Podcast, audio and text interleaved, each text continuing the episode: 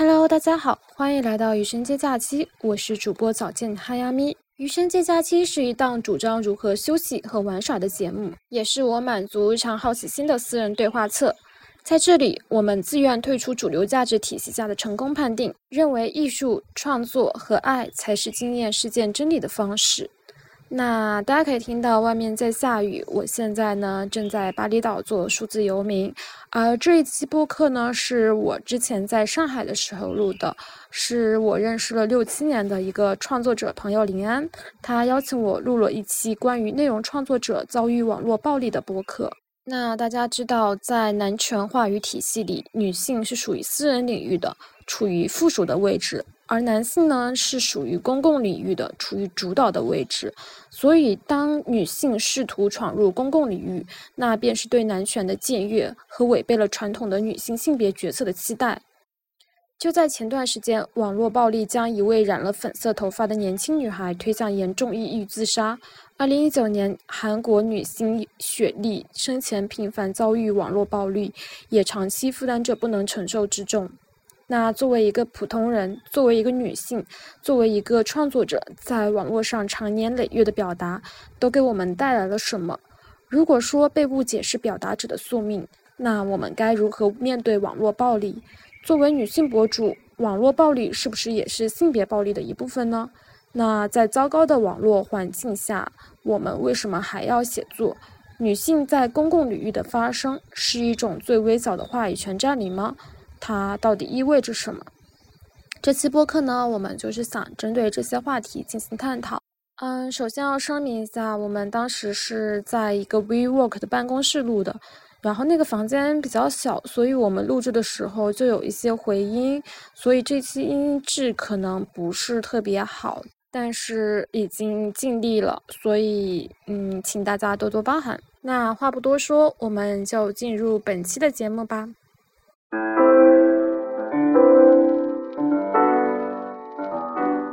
他觉得此时此刻的心情是很珍贵的，他不想因为别人对他可能产生的误解和攻击，或者是将来一些不好的东西而浪费自己当下的每分每秒。把他最后说了五个字，让我非常非常的受到激励吧。就后来拿这也拿这句话去激励我自己，就是他说坦荡者无畏。对，我当时记得就是有一个人。嗯，他也是豆瓣上面发了一遍，然后公众号发了一遍，我找不到他原文，但他的意思大概是说，也受到一些人的怀疑，但他觉得自己辛辛苦苦写一篇文章，他就是要豆瓣发一遍，公众号发一遍，最后再发一遍，他也要印成狗皮膏药贴在电线杆上，然后还要打印成 A4 纸在飞机上撒在来，我就觉得干得好，说的对。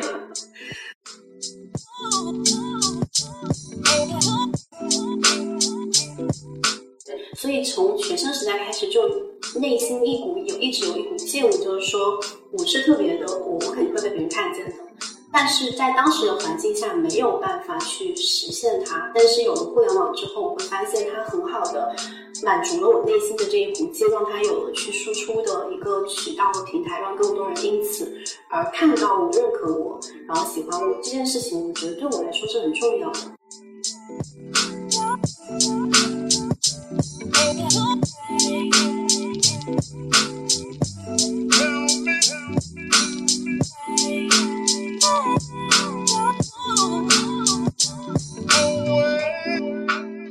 就想说个题外话，会呃怎么样去介绍你自己的身份？因为这个我我很困扰。我到现在也不介绍我自己，就是我是早见韩苗。现在我会说，就是类似于我是 blogger、blogger、podcaster 这种，然后就就不知道该怎么说。对对，因为我也会有这种困扰。对对，然后每次别人问我说：“哎，你介绍一下你自己吧。”然后我就在想，我到底要介绍我的哪一面？然后哪个做的哪个事情是工作层面的，还是说我作为个人的层面的，还是还是什么层面？就很很苦恼。对对，是的。所以有时候我就按照情境来，比如说提问的人是谁，在什么场景下。比如说你刚入这个播客，就说我是就是会从创会从创作者角度去乱加一通这样。对我差不多也是这样啊，我觉得这好像是我们的就很多内向人的一个困扰。你是内向的吗？我后来才觉得我可能确实是。我一直觉得你挺外向的，就是在外向场合可以很外向的那种，是可以选择成为外向的类型啊。切换比较自然的。对对对对对对对，好神奇。嗯，好，那我们回到今天的主题，就是关于网络暴力嘛。其实我之前就在想，到了哪种程度算网络暴力？对，因为其实就是我们在网上输出了这么多年的时间，多多少少肯定都会。创作出过一些就是小出圈的内容，然后基本上你意味着你出圈就意味着有很大的流量曝光，然后可能很多不了解你你的人也会来看你的内容，也会带带着很多他们自己认知以外的，要么是偏见，或者有的甚至是人身攻击来去对你做一些评价嘛。那这种情况之下，可能呃，我觉得对于我来说，可能不还到到不了网络暴力的那种层面，因为我觉得网络暴力可能是。全民去去评价你、议论你，或者说是攻击你这种程度，所以我不知道你怎么看待网络暴力，就是到什么程度才算呢？嗯，我觉得呃，我之前看到这个问题，还去 Google 了一下，然后 Google 上写的是什么？借助网互联网这一载体，对受害者进行谩骂、抨击、侮辱、诽谤，并对当事人的隐私权、人身安全进行威胁或某种不良影响的行为。但我觉得其实没那么复杂，我自己的。一个定义就是，所谓网络暴力是上升到个人的重复性的恶意解读。嗯啊，就这两个嗯条件可能要同时满足才算是网络暴力。就它首先是要从你的这篇文章或者这个作品是上升到你这个个人的，而不是只是针对文章里的每一个观点、某一个观点进行抨击。第二个就是重复性的，他如果只是对你一一个事情发表观点，我觉得没什么。但如果他持续性的一直在对你进行攻击，上升到个人，我觉得就是网络暴力。嗯，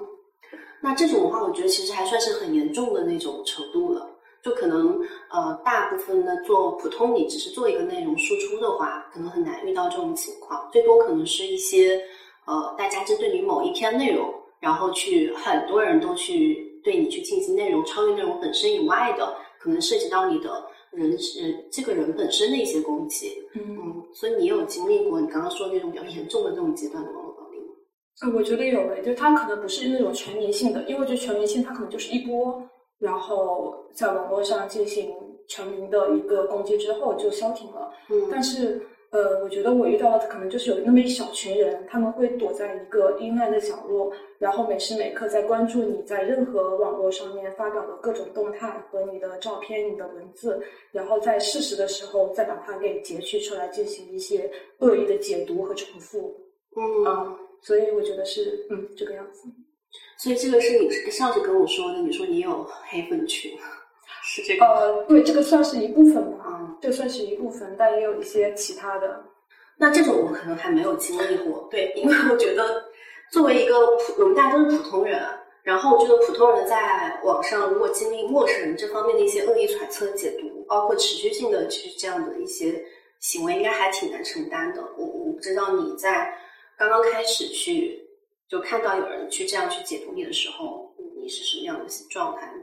嗯，其实我都忘了最开始的时候是哪一次了，就因为我很早的时候就开始做公众表达了。我在大二的时候，知乎上面，然后我当时是在读一个小语种的专业日语，然后我当时就是会发表一些我的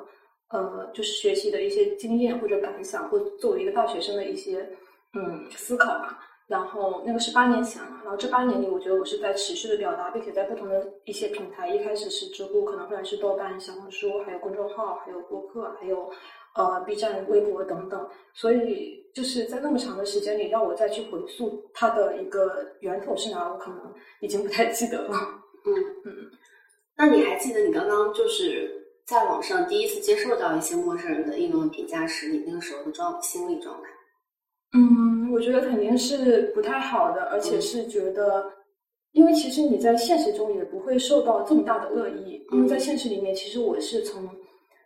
我从小学开始可能就经受校园霸凌，呃，校园霸凌了，嗯，然后那个时候的校园霸凌，其实更多的是对你的一个冷暴力。就是不不理你，或者是全班女生孤立你这种样子，嗯，这种在我从小到大经历里面，学生时代也是经历非常非常多的。嗯，然后就算是冷暴力，但我觉得网络暴力是一种热暴力，它是会针对你自己的个人的东西，然后进行一些抨击。所以第一次收到的时候，我觉得肯定是心里非常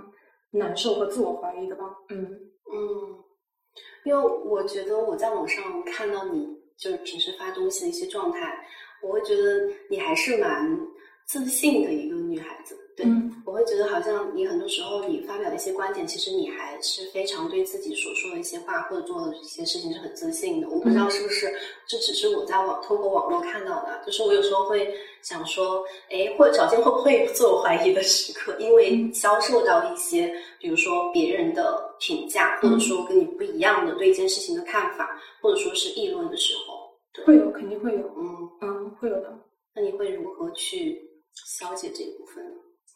呃，我印象中就是有一次我在外面旅行的时候，然后我发表了一篇文章，讲的是一个广州和上海在地性，然后那个发到了极客上之后，被很多很多人转，就我朋友说那天首页上全是转我的那个东西，而且大部分人是非常负面的一个评价，嗯然后有的人会针对里面的内容进行一些解读，就 OK 的，但有的人会上升到个人说这个博主非常的高高在上之类的。嗯然后我在极客，其实我不太会去看这些评论和转发，因为我一旦知道他出圈了，我就马上把那个通知消息关掉，嗯我就不想去看，因为我知道看这些肯定会给我带来困扰，嗯以及最重要的是，我觉得作品你在发表出来之后就不属于你自己了，它的解读权在读者手中，嗯所以他们无论怎么解读它都 OK。但是在我看到别人就是不小心可能关消息之前，看到别人说我高高在上的时候，我还是会产生自我怀疑怀疑。但我不会在极客的时候，可能就回豆瓣，因为豆瓣是我的一个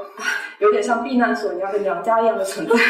然后我就发我说，哎，我难道真的是平时会给人一种高高在上的感觉吗？嗯啊，然后我问了这个问题之后，其实也是因为我在自我怀疑嘛。但其实评论区会回你的人，可能都是比较好的一些豆瓣友人，就是他比较喜欢你，他都会说、嗯不会呀，我觉得小健很闪闪发光呀。有的人觉得，有的人就会说，哎呀，不用这样子想啊，反正就是一直安慰你。但有一个豆瓣友人就给我发了一个很长很长的豆友，他说不知道是什么样的原因让你产生了自己高高在上的想法。他说可能是早先平时，呃，在互联网上呈现出来的都是一些比较光鲜亮丽的状态，即使有时候是不好的、沮丧的一面，可能也都是一种过去了的心态，所以会让大家觉得你可能是一种比较高高在上的那种距离感，嗯。然后他说：“你发这个是因为想要去反思这种状态，还是想要借由别人的评判去，嗯，怎么说呢？去定义自己或怎么样？嗯。然后当时我回答说，其实也不是想要发出来之后得到别人的纠正或者肯定，而是我想就是发出来之后，因为我觉得豆瓣的友邻是比较了解我的，我一些不在其他平台发的内容也会在豆瓣发，那是不是他们能看到我？”呃，不太好的一面就是能不能作为一个镜子照出我一些不好的部分，所以是会有自我怀疑的。嗯嗯，我我会觉得我有时候也会在网上收到很多人的一些类似的评价吧，就是比如说他们可能一些不是很熟悉你的人，然后说的一些话，跟跟你刚刚说的那个经历有点类似。嗯就可能我也会很多时候产生很多的自我怀疑，而且我觉得我就是一个过度自省的人，嗯很多时候会呃想的比较多啊，本身是那种比较高敏感的性格，嗯，是然后我觉得高敏感这种性格，首先它是一种就是你说天赋吧，是就是我觉得对内内容创作者来说，高敏感是很好很好的，能捕捉到非常很细微的一些情感，或者说人和人之间的这种各种关系、各种表达。但是对个人来说，其实确实挺痛苦的一件事情。我觉得有的时候可能在外在看啊，他对我带来了一些别人评价带来议论带来一些伤害，但有我现在回顾，我觉得曾经有一些我当时对我很受伤的事情，但是其实让我意识到啊，原来我没有发现我自己还有那样的一块儿在里面。比如呢？就比如说，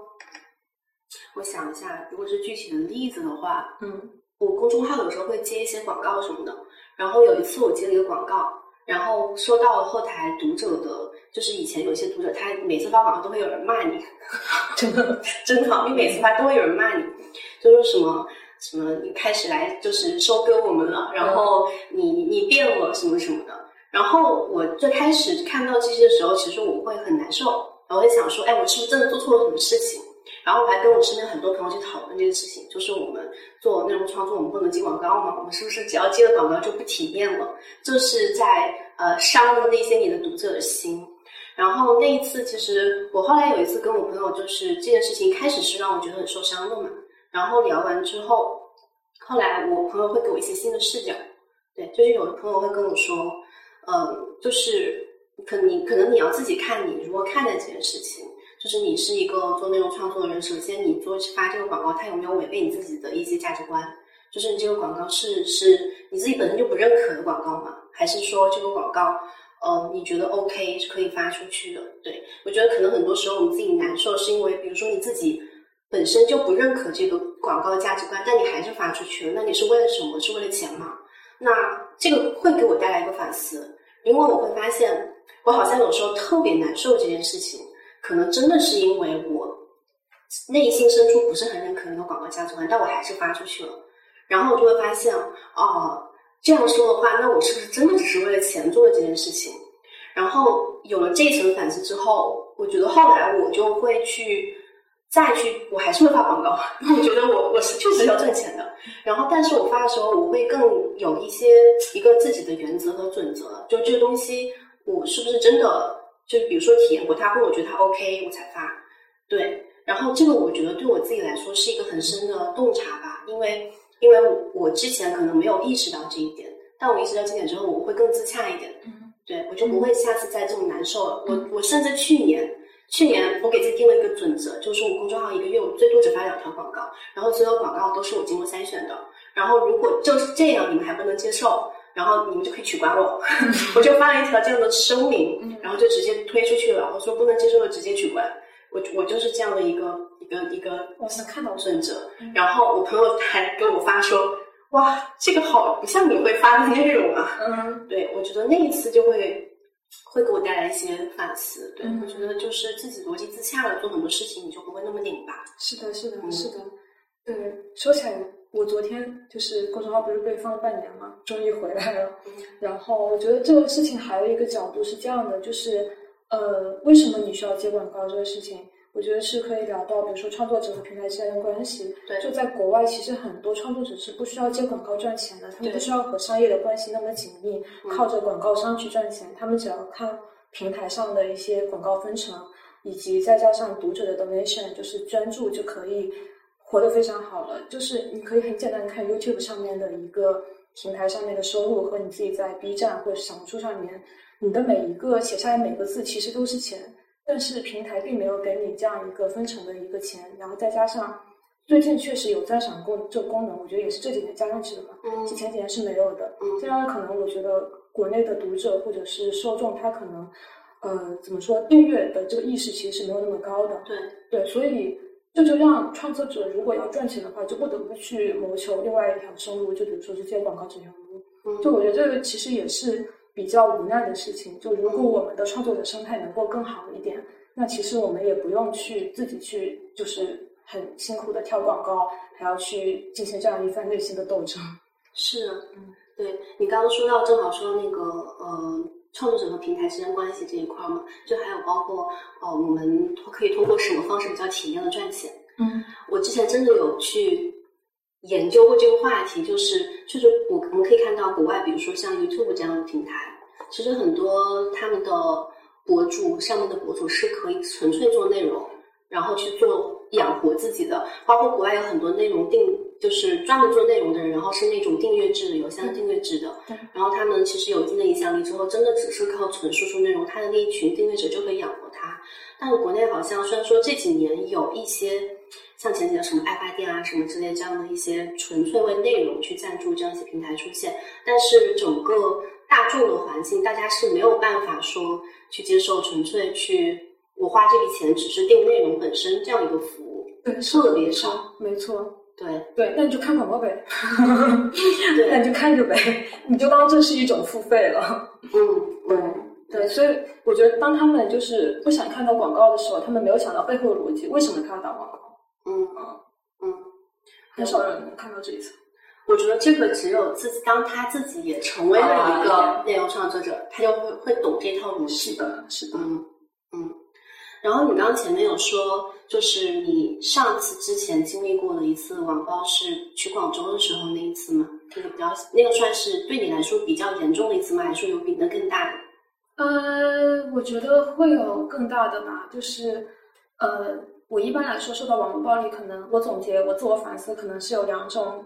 原因。嗯，虽然我觉得说原因好像是因为是我什么错一样，但其实不是，就是有两种怎么说呢？导火索吧。嗯嗯。第一种是。呃，有很多人会觉得我的态度比较高高在上，嗯。然后我比较就是那种什么傲慢的感觉，给人一种傲慢的感觉，这可能是第一种。嗯。然后第二种是，嗯，就是我是一个，我自称是一个女权主义者，嗯。然后我在很多性别议题上会发表一些我的观点，嗯。那么这个就会引来非常非常多人的一些愤怒，他们的愤怒其实和那个脱口秀那个叫什么杨笠，杨笠。和杨笠对杨笠那种愤愤怒是一样的，啊、所以我觉得比较严重的其实不是广州的那一次，广州那一次我觉得是极客上的网友他们针对我的这个内容或者我本人进行一轮的网暴之后，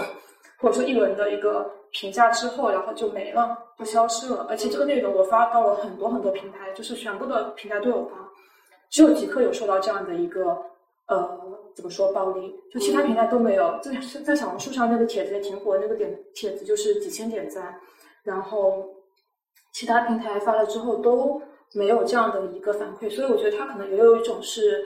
呃怎么说就群体性传播的感觉。当一个人提出反对意见之后，大家会通过他的这个观点去看这个内容，所以就会衍生出更多的一些基于这条嗯反对的内容的一些谩骂。对，然后我回到刚才那个问题的话，就是我觉得我性别议题上受到的网络暴力是更多的嗯啊，他们甚至嗯会做到什么程度？就是我有一次发了一个类似于“男的不行”的一个 po 文，当然这个东西它肯定不是只是这样一句话，就是我写了很多很多很多，然后里面可能夹杂了一些难的不行的一些言论。我觉得这在我们同温层里，或在女性之间已经成为了一种共识了，就没有什么好辩驳的了。对啊，这已经成了一种真理了。但是很多男生看了之后巨生气，嗯然后他们甚至就做了一个，因为他们有的人是就是比较可能技术技术懂技术的，他们会做一个网站，然后做类似哈亚米语录生成器，然后你输入什么就是什么什么不行，真的不行，真的不行什么之类的，就是会生成这样这种东西，然后还会做一些表情包，就是把我那篇 blog 里面的一些内容截取下来，截取下来做一些表情包，然后。呃，这是第二个，然后第三个是他们会攻击我的个人网站，然后我的个人我是有一个个人网站的，就我的个人网站上有博客也有播客，嗯。然后我的个人网站也遭到了攻击，嗯还是就是网站的开发者后来把它修复了，嗯。嗯，然后第四个就是那个可能一个类似于也不能叫黑粉群吧，怎么说呢，就是一个 anti 我的群，嗯嗯。嗯。那这种就是像回到刚才前面你说，比如说不管是之前的广州那一次还是这一次，它一方面会让你有自我反思。就广州那一次哈，我我觉得刚才有个话题没聊完，就是你当时不是在思考你是不是高高在上嘛，去问了别人，然后别人也给了你一些回复，然后你最后有得出来什么结论吗？嗯，我觉得这不是我的问题，嗯我是在真实的展现我自己。但如果你觉得我高高在上的话，可能怎么说呢？也不能说是你的问题，可能我们之间有文字这样一个隔阂在，所以没法真的见到彼此真实的模样。就像如果我们线下见面的话，你可能就不会觉得我高高在上，这只是我真实的一些生活而已。嗯啊，所以我觉得也没有很 care 这件事情，但是会有一些 moment，就是你在看到别人这样反馈的时候，还会有那么一刹那的一个自我反思在。那我觉得我可能不会把这个自我反思带着很久很久，持续性的带下去。啊、我可能就会想想一会儿，然后就不想了。所以它对你的影响其实没有那么持续的这件事情，就是你想通了这件事情，它就过去了。对对，是的，就是我觉得本质在于说，我觉得我在网络上，任何人看到我的文字、我的音频、我的视频都不了解我，嗯因为他们没有在现实里看到我的真人是怎么样的，所以基于文本上的那个哈亚米视频里的播客里的哈亚米去揣度他的意思，评价他是一个怎么样的人，我觉得可能就是一种比较我自己会觉得有隔阂感的东西。怎么说呢？因为我去公司，我在互联网大厂上班的时候，我都用花名，嗯然后我在公司里面是有一个自己的花名存在，那个是我的一个社会身份，我的职业身份，我一个产品经理的身份。嗯然后我在网上表达的时候，我用的是早见哈亚咪这个名字，它也不是真名，它也是一个我在网上去表达的一个名字。然后我线下的时候，我有一个我自己出生以来慢慢给我取的那个名字，那个又是一个我。所以我觉得很多时候我在不同角色切换的时候，它是能够保护我去受到很多的一些攻击。嗯嗯。你会觉得他家攻击的那个早见哈亚米，可能跟你本人之间不是一个真实的你，哦，就不是不是真实的我，而是他可能是只是你的一面。呃，对，他是我的一部分，他只是我的一部分。嗯，甚至当我即使我展现出来的是真实的，但你的揣测和你的解读，它可能是另外一部分。对，那这个东西到底真的还是假的呢？嗯，是吧？嗯，那我觉得你其实用这种方式也可以很好的保护自己，少遭受一些网络上的这种别人的评价和议论。是，嗯嗯，我问你的问题是因为我在想说，其实很多人不是每个人在遭受到一些网络的暴力的时候，能够很好的去消解它。很多人会一直记得这件事情，然后可能甚至成为他的一种自我困扰，或者说甚至会自我 PUA。我觉得很多人确实会这样。那如果我们能找到一种很好的方式，去自己让自己的逻辑自洽，然后自己去消解它，那其实网络网络上的很多暴力对我们来说就不会对我们影响那么大，就甚至影响到，比如说我们过自己的日常生活也会遭受影响，或者说我们都不敢持续在网上去做类似的一些表达和输出了。对，对。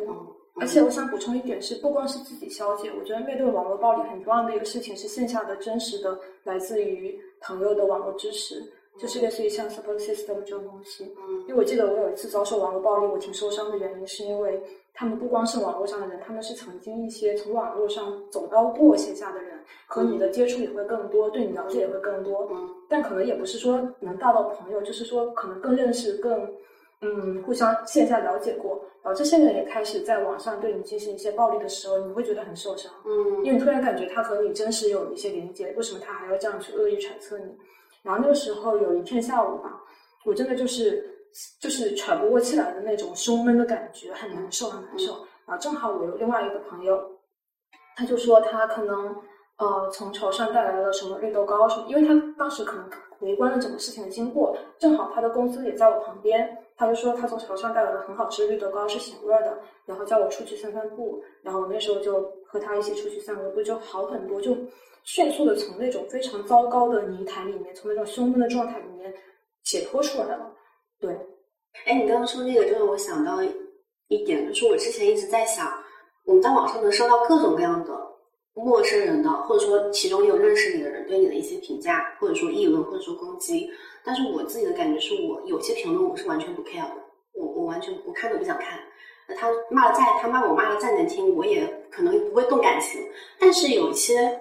有些评论确实会让我很会让我很伤心，或者说很难过。然后中我中中间有一次思考过，什么样的议论是会让我那么在意的？就像你刚刚说的，我觉得有很大一部分是，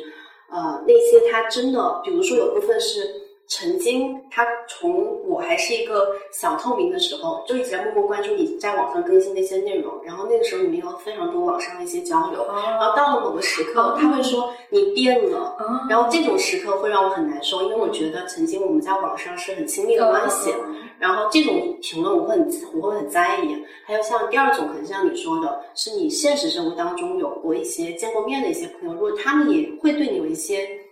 误解或者说评价的时候也会很难受，对。但是如果是完全你不认识这个人，你不 care，对。其实我会觉得，那我我又不跟他过一辈子，我们这是我们我有时候会这样去想，就是当然有一些时候刚开始的时候看的时候还是会难受，但是我自我消解的方式是，我会去想说，这个人我接下来的人生当中，我有机会跟他现在见面，会在生活中见到吗？我想大概率不会，然后。就算见到了，我会跟他有再进一步、进一步的那种就是关系吗？也不会。那我为什么要为这样一个人去劳，就是消耗自己的内心呢？所以我就觉得，我完全没有必要为一个我这辈子不可能再见到的陌生人而而就是破坏我此刻的心情。然后我就是想通过这个之后，我就觉得啊，瞬间就觉得轻松很多。嗯，对，你这让我想起曾经在豆瓣上看到一个友邻，他也写了一段话，让我非常感触深刻。就他其实。也是，就是他有做豆瓣和小红书啊，他小红书应该是找人运营的，所以他其实粉丝量非常非常多，而且内容都非常模板化，就是你能看出来是一个可能是 AI 或者 ChatGPT 写的，或者是一个运营写的。但他的豆瓣写的全都他自己写的一些非常细腻、非常呃一些非常好的、非常非常细腻的一些感受啊。他有一次就写说，嗯，他在豆瓣上写很多东西是因为，就有的人叫他不要写了，因为他是已经是一个小有名气的 KOL 了。并且他的商单合作是很多的，所以很多人劝他不要这么去袒露自己的内心。但他后来就想到说，嗯，他觉得此时此刻的心情是很珍贵的，他不想因为别人对他可能产生的误解和攻击，或者是将来一些不好的东西而浪费自己当下的每分每秒。啊他最后说了五个字，让我非常非常的呃受到激励吧。就后来拿这也拿这句话去激励我自己，就是他说“坦荡者无畏”。啊啊！我当时，我就我到现在还被这句话激励到，就我觉得我做错什么事情了？我问心，我没有做错什么事情，我没有伤害任何人，我没有，我可能无意中伤害你了，但我没有出发点不是说去伤害你，嗯或者是我也没有做错什么伤天害理的事情，嗯那我为什么要对这些恶意的评价如此的呃在乎，甚至到以后我都不敢自己去动笔去创作了呢？嗯嗯。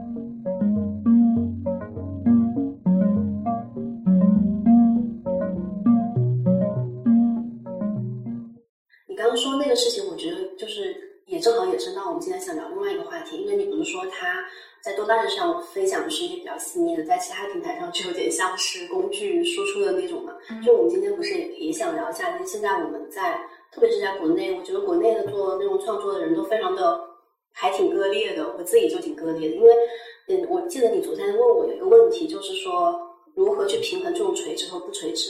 对，就是我们做内容输出的时候，然后我自己的做法是，比如说像豆瓣这种平台，它就不是一个要求你垂直的平台，它就是一个大家去展示自己真实生活的地方。你不可能说我天天在这里说教你十篇文章，教你怎么样做好一个内容创作者，我不可能在这里发这种东西吧？嗯，但是好小红书标题。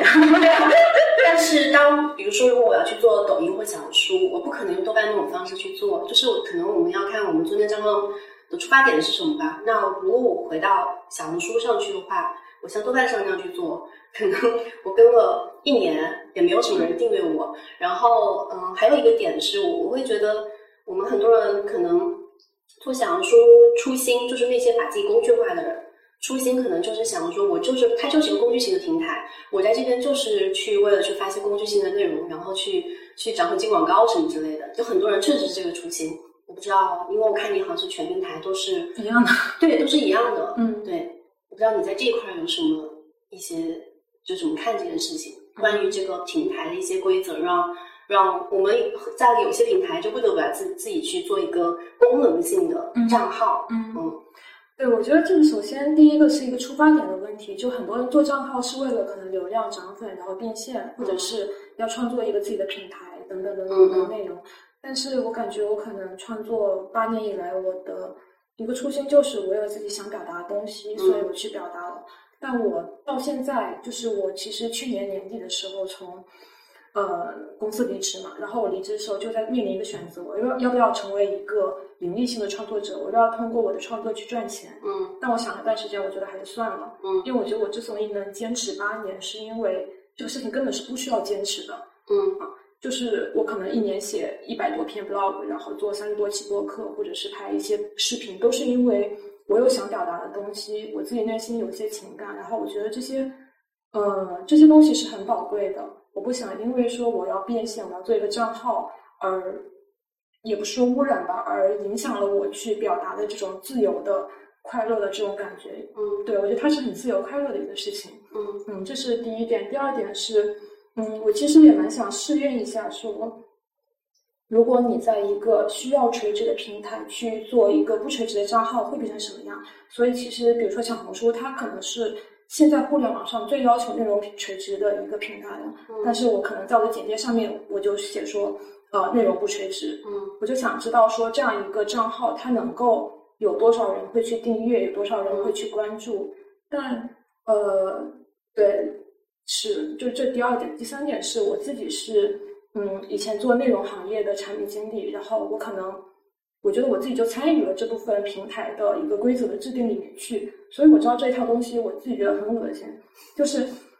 它变成了一个互不联网的东西，任何平台和平台之间是像一座座孤岛一样断开的，然后没有办法去联系，甚至你在小红书上可能连一个外链都不能点击，外链都不能插入，就不要说是一个 app，是一个链接，网站的链接都不能插入。然后我自己会非常的讨厌国内的互联网的这一副德性，所以我觉得没有任何一个平台有资格拥有我的内容，独家拥有我的内容。就比如说，我只发在小红书，凭什么？我是你签约的作者吗？你给我钱了吗？还是我多认可你这个平台？其实都不是。嗯那我就是要做全平台分发，我要手动去中心化，我要就是自己去靠自己手动分发这个方式去让每一个平台的读者他们都能够 follow 到我，而不是说，哎，他在这个这个这个作者这个博主在小红书上，那我要下载一个小红书，不是这样的啊。你用什么平台你就用什么平台完成好了嗯啊，没有任何一个平台有权利拥有你的这个东西，嗯创作的东西。嗯，我其实有观察到你，你你很早之前你一直在就是跟大家说不要让嗯你的内容成为某一个平台的独享，然后你还有自己的个人网站，嗯。对，然后包括你的播客，你也有自己的就是专属 RSS 的订阅的链链接，对，对，然后我其实会，虽然说我也是全平台分发，但是我我会在，我是好像看了你有一段时间一直在说这个事情，然后我就开始思考，我为什么当初全平台分发，我感觉好像我是无意识中做了一个去中心化这件事情，嗯对，然后相对来说，我觉得你是有意识在去做这件事情，对，嗯然后，嗯，我也是到去年吧，去年我开始真正的去思考，就是，嗯，我为什么会去做全平台内容的一些分发？可能最开始的时候只是说喜欢更多人看到你的东西，对，因为你只是在一个平台去发，好像太可惜了。是的，对是的，然后去年还有一个是叫做，也是一个新的，有点类似于爱发电的一个平台，然后他们也是想在网上去找，想推动内容订阅制这种这种让内容创作者更有更体面的赚钱的这样的一个一个网站吧，想做这样一个网站，然后当时就找我就说要不要去进驻他们网站，然后因为他就他说他当时跟我说一件事情，说他他研究了很多国内的做内容创作的人，他发现大家都是，比如说他可能都都是独立在某几个网站，比如嗯。他是 B 站的 UP 主，嗯。在 B 站上有很多粉丝，但是在平台其他平台上他不做，然后有的可能是小红书博主，但是他其他平台也没有内容，他会发现我的所有平台都有内容，然后哎好像都还有一些关注者，他就觉得这种创作者在国内非常少，哦，是吗？嗯，他他他是这样跟我讲的，他觉得还挺少的，啊，确实，全平台嗯。都在做，然后都分发，对，然后每个平台都不说很多关注者，但都有一些基础的这种，嗯。还挺少。然后我就突然意识到，哦，原来这件事情，我就就想到为什么说我们在国内没有办法去只是靠内容订阅制去去做，因为我们太依赖平台了。但是我会觉得，我们现在做内容创作者，如果我只是把我的内容分发在小红书或者说 B 站某些平台上，我就会非常的被动，就是被平台吃了死死的。对啊，他要你怎么玩你就怎么玩，你必须得遵循他的平台规则。嗯，就小红书可能这个月我主推生活方式博主，下个月我不推你了，我推美食博主，那你就是没有流量。对，对，所以我我也会跟很多想做自媒体朋友，我会跟他们讲说，或者说想做一些自己的账号的朋友，都会说你你还是多平台去做一些内容，就嗯都去发一下，不要只是在一个平台让它一棵树上吊死的那种感觉。是的，是的，非常同意啊！但我我不知道你有没有因为这个事情被骂过，我也我还因为这个事情被骂过。啊，就是多平台分发吗？哦，没有哎，就是嗯，还是一些比较有 follower 的人，啊，但是男的，所以我不在意。他就会说，他就他就会说这个早间什么这个事情在这里发了一遍，然后我在小红书也刷到了，然后他就这么说，然后很多人就是说，啊，他就是这样的，下面评论他就是这样的，或者是反正是一些不太好的一个东西吧。啊，就然后我就嗯，当时我就刚了一下嘛，我就回了一下，在自己的 post 里面发了一下，我就说，嗯，我说啥来着？哦，我就说，首先我就说我自己这个是手动去中心化嘛，嗯然后第二个我就说，你没有关注我，你就能在其他平台上刷刷到我，那不是证明我的内容很好吗？嗯 对，你到底在夸我还是在贬我？所以我当时就呛了他一下。对，就是呃，我觉得其实有一个负面是，可能会有人在多平台上订阅你，或老看到你，可能会觉得你很烦。但是那你就别看吧。但是喜欢你的人，他他反而会觉得，哎，好惊喜，我又刷到你了。对对对对对经常会有人这样跟我讲。对，是的，喜欢的人他们在评论区说说真好，再看一遍。对对他说，哎，我今天刚刚在豆瓣看你发的内容，我在小红书又遇到你了，就对对对是大数据真懂我什么的。对对对对对。对，对，我当时记得就是有一个人，嗯他也是豆瓣上面发了一遍，然后公众号发了一遍，我找不到他原文，但他的意思大概是说，也受到了一些人的怀疑，但他觉得自己辛辛苦苦写一篇文章，他就是要豆瓣发一遍，公众号发一遍，微博再发一遍，他也要印成狗皮膏药贴在电线杆上，然后呢还要打印成 A 四纸在飞机上撒下来，我就觉得干得好，说的对。对啊，我觉得如果你对你自己做的内容很很喜欢、很认可，为什么不让更多人看到它呢？对，是啊，而且你真的，你如果自己生产过内容，你知道一篇内容的诞生是有多不容易。你要，你要就是呃，怎么说，牺牲掉自己的社交时间，有时候是运动时间，有时候是出去玩的时间，等等的时间，你要窝在一个地方，自己一个人去剪播客或者是写文章，其实是一件非常，我觉得是一件不容易的事情。嗯嗯，是的。那我为什么做出来之后不让更多人看到呢？因为你刚才有讲到，就是说你现在。在网上发内容，很多时候一些恶意的评价，就很多来自男性。对，然后看你昨天也有加一个话题，就是作为一个女性的博主或者说女性内容创作者，我们现在在网上去输出内容的时候，跟男性会有什么不同？嗯，就你一般他们，我不知道是不是就是对你恶意攻击的大部分是来自一些男性。啊，是，嗯，然后他们一般会说啥说的比较多？呃，就就会说你引起性别对立什么，挑起性别对立啊。然后他们有个非常经典的话术：“你爸不是男的吗？你妈不是男的吗？” 我跟他说：“你妈还不是女的吗？你能不能尊重点女的？” 对，就他们的话术非常单一，非常单薄。嗯。然后他们不管是对你发表的什么内容，他们都会有一个统一的话术。嗯。然后真的是非常的，就是就是愤怒的人知道吗？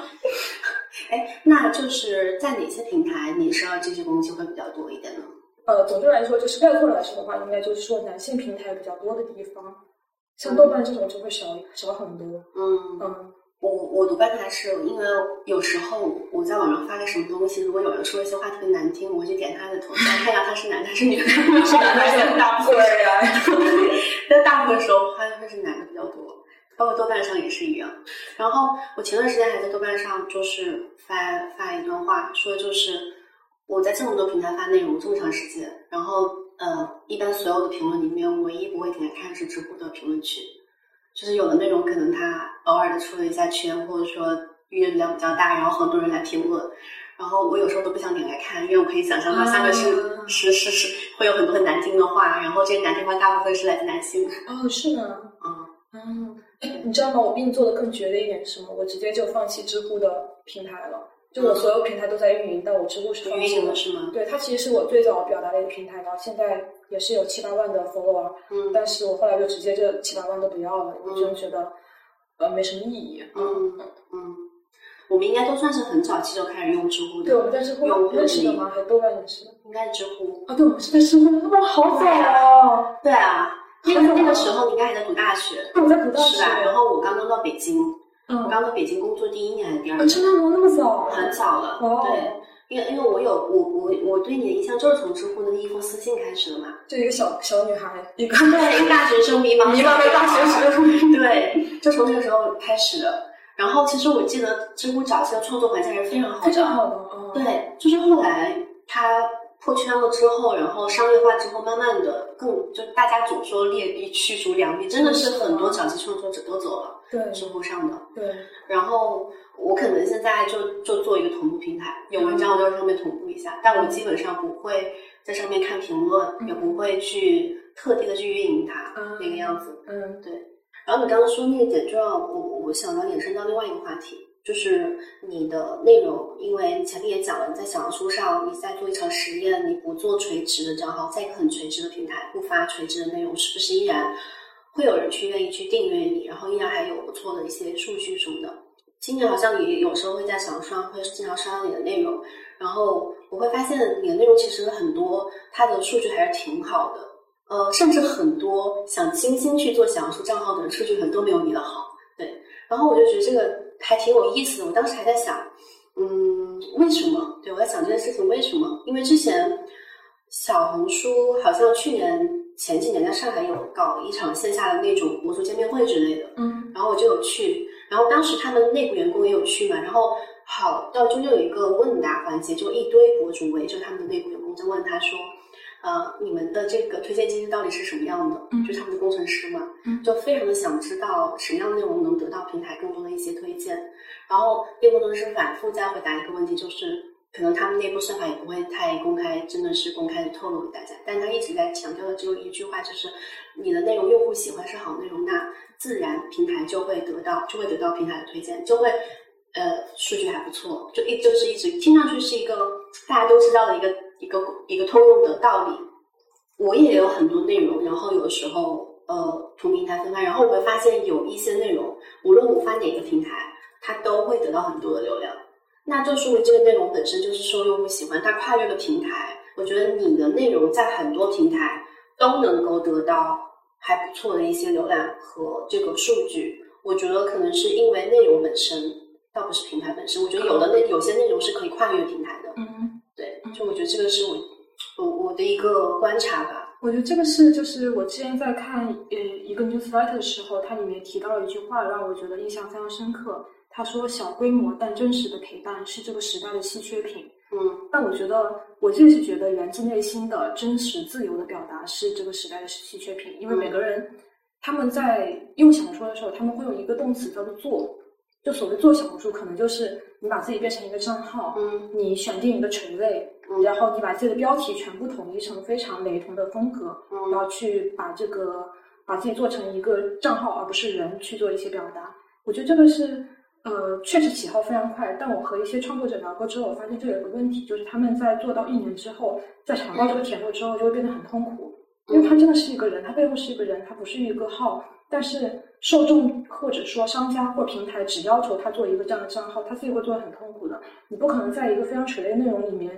一直发同样的内容发一年，然后你还感到很快乐。我觉得这是对创作者来说也是一个很不健康的状态，除非你把这个号后来交给别人去运营了，这是工作另外一回事了。嗯对，所以我觉得一方面是我觉得就是一些自由真实的表达其实是这个时代的稀缺品，第二方面是我觉得其实小红书有一个很明显的一个缺点或者说一个特质，就是你的内容火，但你的人是不火的。嗯对，就是除非你呃长得很好看，或者是有拥拥有一些标签，嗯所以会让别人去 follow 到你这个人。但其实很多时候内容被推出来是因为内容好，但它跟创作者本人是割裂的。所以其实就算现在，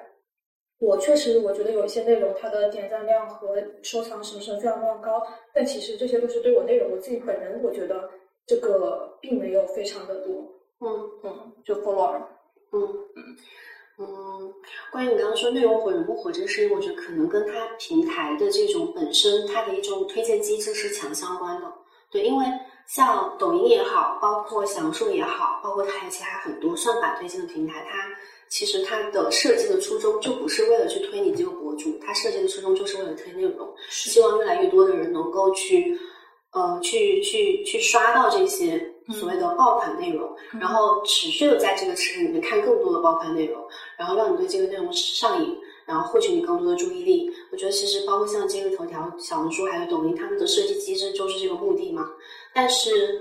像豆瓣，我觉得不一样的地方是，其实豆瓣它还是一个关注和订阅流的。虽然说豆瓣和前几年也开始去尝试做那种推荐流了，但是我不知道你的习惯，就是我觉得我们用豆瓣比较久的人，我们不会去看，我很少看推荐流，都是看那个关注流。但关注流的东西你，你刷一刷，其实很快就能刷完的，不会像那个推荐流，它会就它就是为了让你上瘾，你会一直刷。但是关注流的东西，你可能看看啊，你关注那个博主最近，或者说你的友邻最近有哪些状状态，了解一下，然后就没了。所以我觉得它跟平台它当初设计的初衷有很大关系。对那确实就是推荐流的那种平台是更容易商业化的。那关注流的平台，像豆瓣这种，它就是就是很难商业化，因为确实用户在上面投入的时间精力不会像其他平台那么多，而且我们更多看的不是那种呃嗯，就是情绪渲染型的那种内容，就是它激发你人性当中的很多所谓爆款，我觉得它其实激发的是我们人性当中的很多很负面的情绪，是的，它恐惧、焦虑、贪婪等等等等。对对是的。就我之前不是在那个就是抖音做产品经理嘛，然后我自己就如果从那个呃这一段发言跟公司无关，是我自己个人看法。嗯啊，就如果是从平台角度来讲的话，因为创作者他不想依赖一个平台去中心化，对吧？那平台反过来其实也是不想让呃博主被推推的太多，所以如果这个博主流失掉的话，可能会对这个产品产生影响？就他们也是在规避这个，这是第一点。第二点是，我觉得我呃现在观察到了一个现象，就是每个平台都在做账号之后，你 follow 的一个人也是一个账号，而不是一个人。嗯，然后你是获取的信息是非常碎片化的，然后也是像你刚刚说的一样，就是这些平台是在利用人的焦虑、贪婪等等一些负面的情绪和那种不好的人性的一面。所以我觉得我有一个抵抗的方式，就是我会用一些平台，但我很少去刷。如果我刷到的话，我会点击这个人的主页，然后我会把他的所有的 po，就是呃，就是我会看人，不会看账号。嗯哦，我会，我会，我会 尽量少去看信息流，而是去看这个人所有的东西。如果我对这个人发生了感兴趣，发生了兴趣，我可能不光看他的小红书，我还会看他的极客，还会看他的一些其他内容。如果他发的内容是不一样的，所以我可以从这些内容里面去组装起来、拼凑起来，说这是一个怎么样的人，他过去有什么样的一些故事，他现在做出来的这个产品是因为当初有什么想法，他之后想要怎么怎么做这种，然后之后再和这个人，比如说线下有可能发生联系的时候，其实我对这个人了解会更深度一些，然后我对这个事情可能了解的也会更更多一些。嗯我觉得这是一个我抵抗碎片化摄入信息的一个方式。嗯，嗯，这种方式还挺有趣的，但我觉得可能也有一部分是你天生是对人有好奇心的。哦，是的，对，如果你对别人没有好奇心，其实很难有那样的一个举动，你会把他所有的东西都刷一遍。对，是的。对，呃然后你会看到，其实你在刷重就完整的刷一遍之后，你能看到他，比如说刚毕业的时候，他做了一个非常粗略的一个作品出来，然后再到后面他风格转变，他从做一个品类到做另外一个品类，它发生过什么样的转化，它技术有什么提高，它表达的方式，它的成长，然后包括它转化平台，它可能一开始用的是 B 站，它后来用的小红书，你还能看到这些平台转化之间它的内容方式的区别等等，这就非常有意思，而且。嗯，因为你自己也是创作者嘛，如果你对这个人感兴趣，并且向他发出一些私信邀请的时候，很多时候你会发现，哎，对方也看过你的东西，嗯然后你们瞬间就会变成，呃，一种更怎么说，更更容易亲密对更容的关系，易亲密的关系，对对对对，而不是你刷到这个账号，然后再回来去刷其他账号。嗯，我觉得也是品牌对我们去认识一个人的方式产生的一些影响。是的，对我们过去在网上交朋友的方式，真的不是这样的，就是让我想到早期在知乎上，其实我也在知乎上早期认识了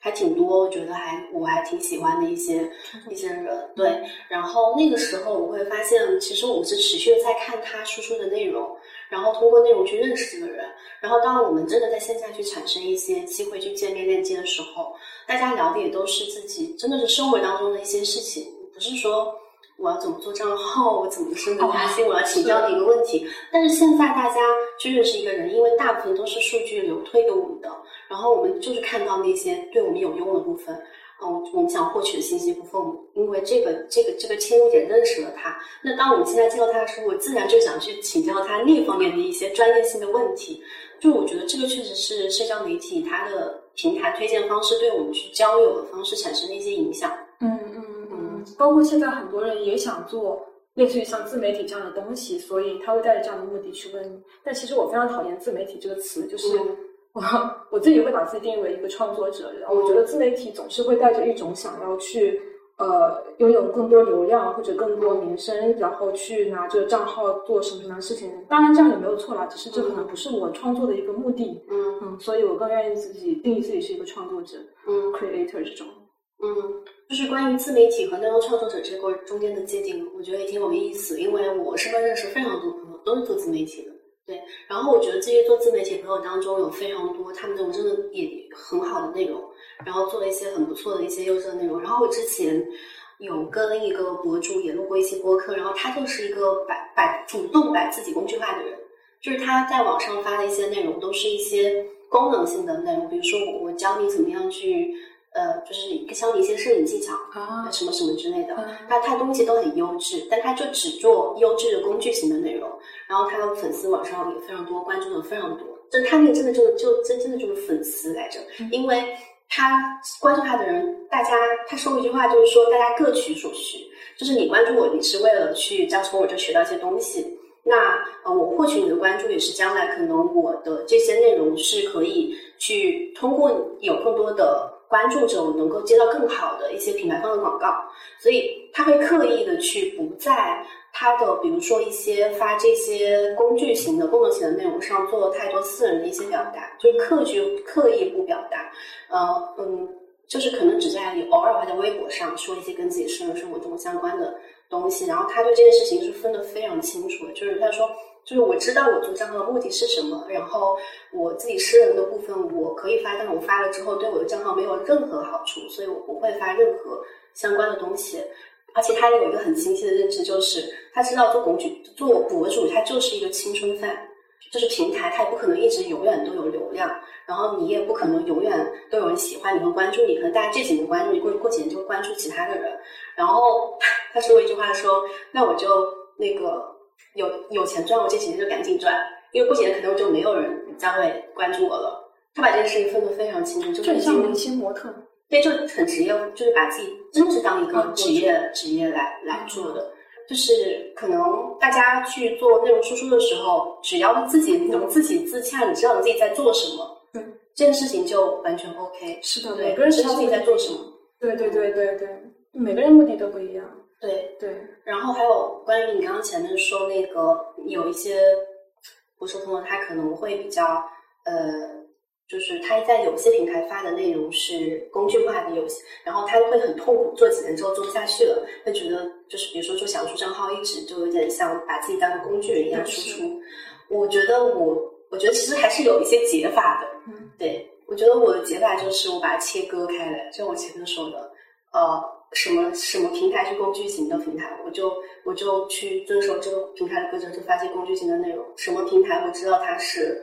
那个自我表达型的平台，我就发我真实的生活当中的东西。而且就像我们以前上班的时候，我们会把自己上班的时间和下班的时间给切割出来是一样。就上班的时候我是这样的，下班之后我是那样的。我两者之间不要有什么相似性。而且确实，我觉得像。我我们这种表达，就是喜欢表达的人，就是可能不表达会很难受的人，确实是需要有一个通道去做一些真实的输出。对我，我有一些朋友，认识一些朋友，他也是类似这种处理方式。对，就比如说他在抖音上做那个账号，就非常的工具型，他就那就是他的工作。然后，但是他的豆瓣和他的 B 站一定要生活，他只想生活上的东西，不聊任何工作相关的东西，甚至不想让他 B 站和。呃，豆瓣上的关注知道他抖音上的账号，切割的非常清楚。嗯嗯，那你会呃，比如说，其实我关注到你小说也有好几个账号，这两个没有很多，没有，哎，我怎么只有三个呀？还有一个林小安的什么周末是不是？就林小安和林安，就这两个。还有自由会客厅啊，那个不算是我我个人的账号，对，那个算是公公司的账号。对对对对对对。就是我比较好奇的是，你有了自己的公司和有了自己的品牌之后，你的个人表达会更加的谨慎吗？因为你可能会担心自己的表达会给品牌带来什么影响。当然是比之前的时候会更谨慎的。对，因为我我自己，而且而且我们那个就是品牌的那个账号，很多人是因为我知道那个那个品牌而过去的，所以他就是如果我在网上以前就是想说什么说什么，那现在如果有的时候如果发言。过于不当或者说激烈，它确实是会给品牌带来一些影响。所以我有，我现在确实有时候发些东西的时候，我会想一下这个事情。嗯，对，肯定是会有影响的。而且也不仅仅只是说个人和品牌之间的这个关系，还包括去年开始吧，去年网络就是审查会更加的严格。然后甚至很多时候有人会扒你以前发的一些东西啊，拿出来鞭尸。对，然后当我想去说一些什么东西的时候，我不太，确实不太敢在网上去什么什么都说，因为互联网确实有记忆，可能未来如果有人想害你的话，真的很容易。嗯，所以我会更谨慎一点。嗯嗯，哎，这个确实是。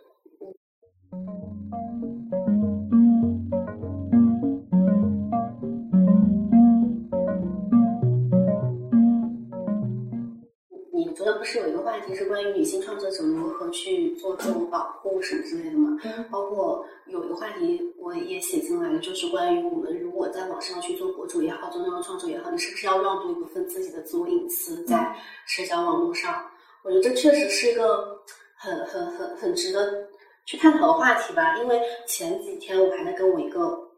一群朋友，女性朋友们在聊天，就是说我们在网上有时候，不管你是拍视频也好，还是说你发一些照片也好，就是可能需要更谨慎一点，因为确实，如果网上有一些就居心不良的人，他是可以通过非常多的一些细枝末节，然后把它拼凑起来，去知道你住在哪里，或者说是你经常去哪里。然后，如果有些人真的就是有些不好的想法的话，其实我觉得。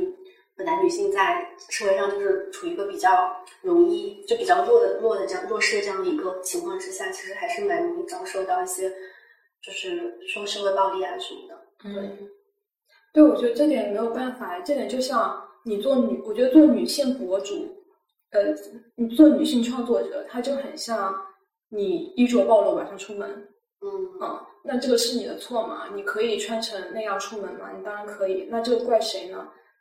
怪你在网上表达，怪你衣着暴露，我觉得不是，应该是怪那些。嗯，所以我觉得这个东西你好像再防范都没有办法解决。你就对对，你就别说你是一个女性创作者，你个女博主，你天天在网上发照片、发视频，别人拼凑，你就算这些都不做，你就光是一个女的，你走在路上，你就是有可能会发生这些事情。嗯，所以我觉得这个事情。呃，我觉得我们尽量把我们的隐私做好，比如说不不暴露那些坐标或者是的那些东西，其他的就没什么好担心的。也就是也不是说没什么好担心，但现在没用。我们身为女性本身就是一种处境，这种威胁的处境是我们生下来就有的。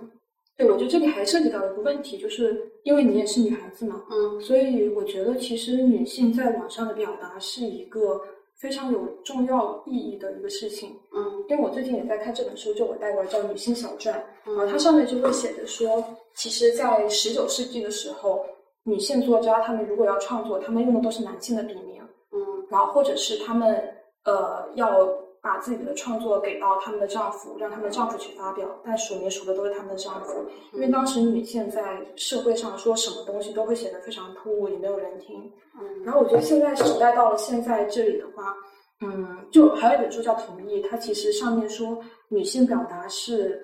呃，女性你啊，我重新说，他他是说语言从来都是一场围猎，掌握话语就是掌握了权力。所以我觉得它是有个很重要的意义的，就是我们在说出我们的话，我们在写出我们的字的时候，其实就是一种，就是一种自主权，嗯，就是一种主体性的力量，嗯嗯。哦，我我是认同，我们其实还是要持续去在公开网络去做一些我们作为女性的一个创作者做的一些输出，持续输出表达，哪怕说可能它会遭遇一些危险。对，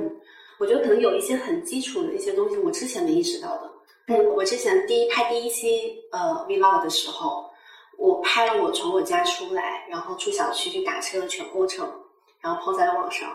然后就有一个网友善意提醒我，他说建议你最好不要就是把你小区的环境，以及说你家，甚至是你哪怕是带过了你关门的那个瞬间，可能拍到了钥匙孔的那个画面，都不要就是拍出来，因为他就可以通过我那么小一段片段，大概知道我住在哪。第几栋？然后就当时我就会觉得这个事情很恐怖，就是我可能是我们生活中有很无意识的会把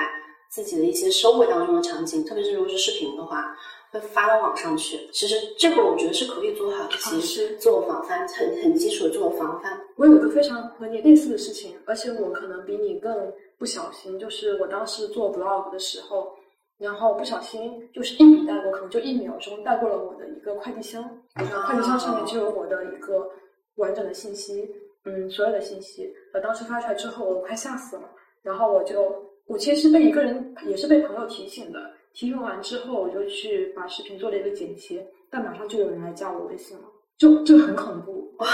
嗯，就因为可能我的手机号就是我的微信号，嗯，那马上就有人来加微信说看到你的视频什么什么什么。哦，这个好吓人，很恐怖，对我觉得这个很恐怖。对，所以就是这些基础的。自我隐私保护的部分其实还是可以做好的。是的，是的。我前段时间听一期播客，就是那个声东击西的网红主播们的斗兽场和人造网络景观这样一期节目，当时听了两遍，我就觉得他们其实聊了很多东西，一些观点，嗯，就是会有一点击中我吧。就是比如说，其实很多时候我们。呃，现在做一个内容创作者，我们多多少少每个人都或主动或或被动的成为过这个平台的一个生产线上的男工女工的那种感觉。他会觉得是，呃，我们可能很多博主现在就是平台的那种基建工，对，他可以给你呃制作了很多标准，或者说，哎，我们平台会这个这个月主推这个东西，是是，下个月我们主推这个，然后运营博主博主们拉一个拉一个群里面，然后说，哎，大家这个月都可以发这个主题的内容哦。其实我们就是被被平台的规则和趋势去去操控着，但是很多人。我们没有意识到，我们甚至很开心，说我发了这篇，然后发群里说帮我推一下哦，给我更多流量，就是真的就是被平台的规则牵着走的。但是从更深层的这个角度去思考这件事情，我有时候会觉得还挺恐怖的，因为你的整个就是每个，比如说每个季度甚至每年的一些趋势。内容上的趋势，或者说社会社会大家在讨论什么、关注什么，其实都是被一个更大的、你看不见的无形的手在牵着你往那走，但你不知道，而且你也参与其中了。所以，我想这件事情就觉得很恐怖。对，就是就好像每年的那个流行的颜色，像什么丝绸纳什么之类的，对，其实可能有几个人在一个办公室里面，他们点出来的、讨论出来的，但他决定了可能今年所有的时装秀，什么淘宝上的那种什么东西，就很像这种感觉。就你以为你在追寻这个潮流，你以为你很潮，你以为你在过着一种很 fancy 的生活，你是时代的弄潮儿，但其实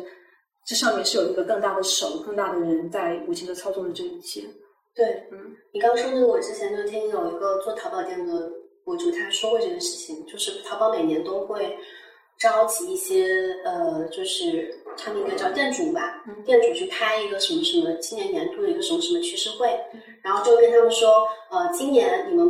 做女装的一定要出这这这这几个款式，就是这个是我们今年主推的款，你如果不出这几个款式的话，我们不会给你店铺流量的。所以他们其实可能，不管你在做其他的什么款式之外，你一定要做一些他们今年主推的基础的几个款式。嗯，这就是人造的一种所谓的流行元素和人造的趋势。嗯，对。但是其实我们很多不在这个圈子里面的人，或者说你不去真正的就是进入到这个行业里面，你不知道的，很多人就是有被无形的手在牵着往前走。这会突然让我想起，就以前在豆瓣上看到一个广播，说这几年明显他觉得身边的朋友开始读一些大大部头的一些书了，可能就是这就是被互联网恶心了十年的结果。我觉得说的很对，就是呃所谓的时代的潮流、热点的话题，它其实可能都是一些东西在制造的，有一些更大的巨头、一些一些人他们去制定的。但是我们能不能脱离这些去生活，或者说我们能不能做一些微小的抵抗？我觉得是有的。嗯，就比如说像是，嗯，像是读一些大大块头的书，我不知道你现在还有没有阅读习惯。就是我觉得在看书的时候，会让人觉得没有刷短视频或者是社交媒体那么焦虑。我觉得我这几年我的一个焦虑是来自于，我会发现我真的是切切实实的在被社交媒体的这种。平台也好，或者说是信息流这种推荐方式也好，被它影响，导致我这几年明显感觉到自己去沉浸，能够沉浸心下来去看那种刚刚说，比如说大头书的时间，或者说耐心变差了。啊，对，是，就是很明显，我能感受到自己的这种变化。然后我可能最近在做的一些。对抗就是尽可能的减少自己去碎片化的去看社交媒体的时间，然后我平时我从好几年前开始我就不会去刷朋友圈了。啊，我觉得其实是，我觉得作为创作者可能会更难一点，因为如果作为消费者，你只要去消费就好了。但创作者你自己如果去创作一些东西出来，你还要有一个上瘾的地方，在那些反馈。那些红色数字，那些点赞、评论，还有增加的那些粉丝数，嗯，对，我觉得这些都是会更让人引起焦虑的。就是我一篇偷发出来之后，会有多少人去看？这个事情是，呃，这个事情是很难去剥离开来的。嗯，你会在意这些吗？呃，我觉得我不太在意，是因为我不会把这个当做是工作。嗯，但我有时候，因为它那个红点在那里，你自己就是会有焦虑，也不是焦虑，就是会好奇，点进去看看到底谁说了什么事情，谁又骂我了，谁 谁又夸我了。就是我觉得红点它本身就是一种制造焦虑的方式，然后它上面的数字就是会让你在点进一个 app 的时候忍不住再去点那个东西。我看到你在网上有非常多平台都在同步嘛。然后你可能有的时候你同步一个平台，你每个平台都会发了一篇 PO 出去之后，你会很多平台都收到非常多的评论，你会看吗？就是这些评论，扫一眼就不算仔细看。嗯，但是如果有人评论的很认真，因为他可能篇幅很长，而且你扫一眼大家能看到什么，你会点进看一下。嗯，但大部分时间就是扫一眼的。但是我最近是在想要去，就是在某些平台上面会去专门去做一些评论，我想看看会发生什么。因为那听说那个平台，比如说是一个比较重评论的一个平台啊，但我之前找他们评论我都不回的。但我最近也是有点想做一实验，我看看如果我回复他们会增加什么样的东西吗？还是会带来什么变化吗？嗯，我之前看过一个博客，嗯，就他更新了十几年，然后一直在做，然后他的那个 blogger 就写了一段话让我印象非常深刻。他觉得为什么自己能写这么多，是因为他的博客坚韧持久，立场生明，立场鲜明，不被读者的反馈操纵。对过去十几年的社交狂热免疫，但是你会，就是一篇内容发出去之后，你会期待得到一些反馈吗？肯定会期待的，对，肯定会期待。我觉得这已经被平台驯化好了，嗯，就所有的平台都是有反馈的，对，所以你每次发出去，你肯定，呃，也会想知道说会受到什么样的反馈，或是什么样平台的人会对他有什么不同的反馈，嗯，你也会有吗？对，而且我觉得还挺明显的，读者和创作者的互动可能不光是平台上的数据，嗯，比如说就是像 newsletter 这种会有会邮件回复的形式，啊它的内容可能表达是更长、更深度，啊而不是偏一个说这期好，那期不行，啊类似这种，它其实更有深度、更长，嗯。也更会有私密的连接，因为它是一个私密的环境。嗯啊，这是第一个。第二个是，我觉得可能还会有一些线下的场合，就比如说你肯定也会有在线下被别人认出来的时候，或者你你举办了一个什么线下活动，会有很多人过来说很喜欢你的内容等等。嗯啊，我觉得方式是有很多种的，但是我们现在是处于一种最差劲的环境里，最差劲的一种交互里面。嗯，这一点倒是对，因为我会发现，就是我现在真的是有点被平台驯化出来各种各样的一些生理性反应。就比如说，我做了一期播客出去，可能在刚刚发布出去的那几个小时之内，你会特别的去留意评论区有多少人评论了，然后它的播放量怎么样，你会很在意刚发出去那一段时间，你会反复的看。其实我觉得我们如果做内容做久了，我们其实知道一篇内容发出来，它四个小时之内数据可以决定它以后的数据。嗯所以你之前会很关注，嗯就比如说它短时间内能达到多少，说明它可能就受欢迎；如果它涨不上去，说明它可能就不太行。但可能在一些推荐分发制为主的一些平台是很明显，比如说像小红书，你嗯基本上可以在它发出来的四五个小时内知道说它这篇笔记的效果是怎么样的。所以你有做一些什么事情去抵抗这种焦虑吗？哦，我觉得没有哎，我觉得我现在还处于这种情况里面，而且我觉得是比以前稍微的呃严重了一点的。嗯啊，我我觉得比以前严重一点，但嗯，明明我已经不靠这个赚钱了，我也没在做一个自己的品牌依赖这个事情，嗯我的有配的收入和这个事情也完全没有关系，嗯但我还是会有这种处境，就我觉得这个处境是一种很常见，不是说你靠不靠平台赚钱，你靠不靠内容赚钱的事情，它就是一种平台通过一个产品的设计让创作者感到不适的这样一个状态，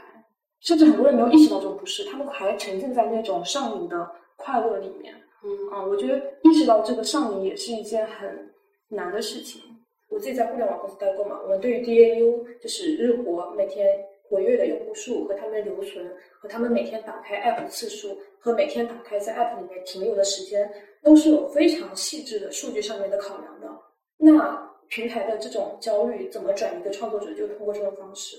嗯，那目前国内所有这些平台里面有你喜欢的平台吗？豆瓣，啊，嗯哦，这个有一个广播是说，我觉得林安肯定也是这样的吧。嗯嗯，我记得有个豆瓣儿广播说，那个人的自称是我，然后他说室友说你很像豆瓣，然后我说，呃，为什么豆瓣都已经不行了？他说，对，就有这种不行了的气质很像。对对对，就是我觉得豆瓣它是一个，呃，如果比喻的话，它是一个 murmur 就自自言自语的一个平台。嗯然后小红书它很像是一个导游拿着个喇叭，你跟着啊啊就很喧嚣，每个人都拿着一个大喇叭，然后对别人去说事情。但豆瓣就好像我缩在一个角落自言自语，然后我觉得这种很真实的感觉是当今互联网上最缺少的。这第一个，第二个是我现在看每个平台都有种非常欣欣向荣的感觉，就每个人都在很努力的生活，释放自我，非常热烈的在感受生活的美好，就那种感觉。但是豆瓣会有一种，就大家都有点比较丧吧，然后可能工作也不是很开心，然后又有一些等等之类不太好的东西，大家会很真实的把这些不好的东西给表现出来，会让我觉得，嗯，原来我们其实可以有很多很多的情绪可以在互联网上表达，不只是那种人生赢家的姿态。嗯，这小红书好像是 A 面，然后豆瓣是 B 面，是一个光鲜背后的那个阴暗面的那种感，大家可以在这里看到很真实的大家的光鲜之下的那些东西。对，就导游你当累了，你在外面吼嗓子吼累了，你回家休息的时候，你自己会面对自己说什么话？嗯嗯，嗯。你自己呢？你最喜欢什么平台？要说的话，我我想，我今天想一下，我觉得可能，我觉得豆瓣它现在因为各种各样的原因，也还是会有一些地方可能会让你没有那么喜欢了。但是跟其他的平台比起来，可能豆瓣还是会有点像是我的精神娘家平台的那种感觉。对，就是当你想去说一些废话的时候，就是你可能就会去豆瓣发。对，然后你可能在豆瓣发东西，你不会那么在意数据，在意反馈，就是。会觉得在这里发一些东西很安全，对是，然后可能不会收到太多，就是像别的平台一样很恶心的一些言论去恶心你。嗯嗯嗯，对，当然有时候也会出现一些恶心的言论在豆瓣的评论区，因为它一旦被扩散出去之后就会存在，那不可避免。但是总体来说，它的那个气质还是会让你觉得很安全的、很放心的那个平台气质。对，很舒服。对你那个描述也是我的。我对豆瓣的感觉就像娘家一样的感觉，你就你就在外面可以做一个类似于非常强者的一种感觉，但你回娘家，你可以做真实的自己，你可以讲出你脆弱的、不好的一面，你可以说出那些没有价值的话，不用想着说我这个笔记是不是能够被推出来，或者能够别人带来什么样的价值等等，你只要做你自己就好。就是你现在在网上认识的，就是平台跟。嗯，关注你的人之间吧，就是你和关注者之间的关系。一般，因为我知道你其实还挺多从线上发展到线下这样的一些呃网友，应该有生活中有见过特别多。你觉得你跟网友或者说你的关注者之间的这种关系，在哪个平台相对来说会更紧密一点吗？还是豆瓣吗？嗯，我觉得还是豆瓣儿。就是首先，我不会把我的关注者定义为粉丝。嗯，我觉得粉丝是有一种。权力关系在里面的，我会把他们叫做 follower 或者是订阅者之类的。嗯，然后其次的话，我觉得，嗯，就是我我们刚开始聊到说内向还是外向的问题，我觉得我是一个内向的人，因为我几乎所有的朋友，甚至我的亲密关系的对象，都是在网上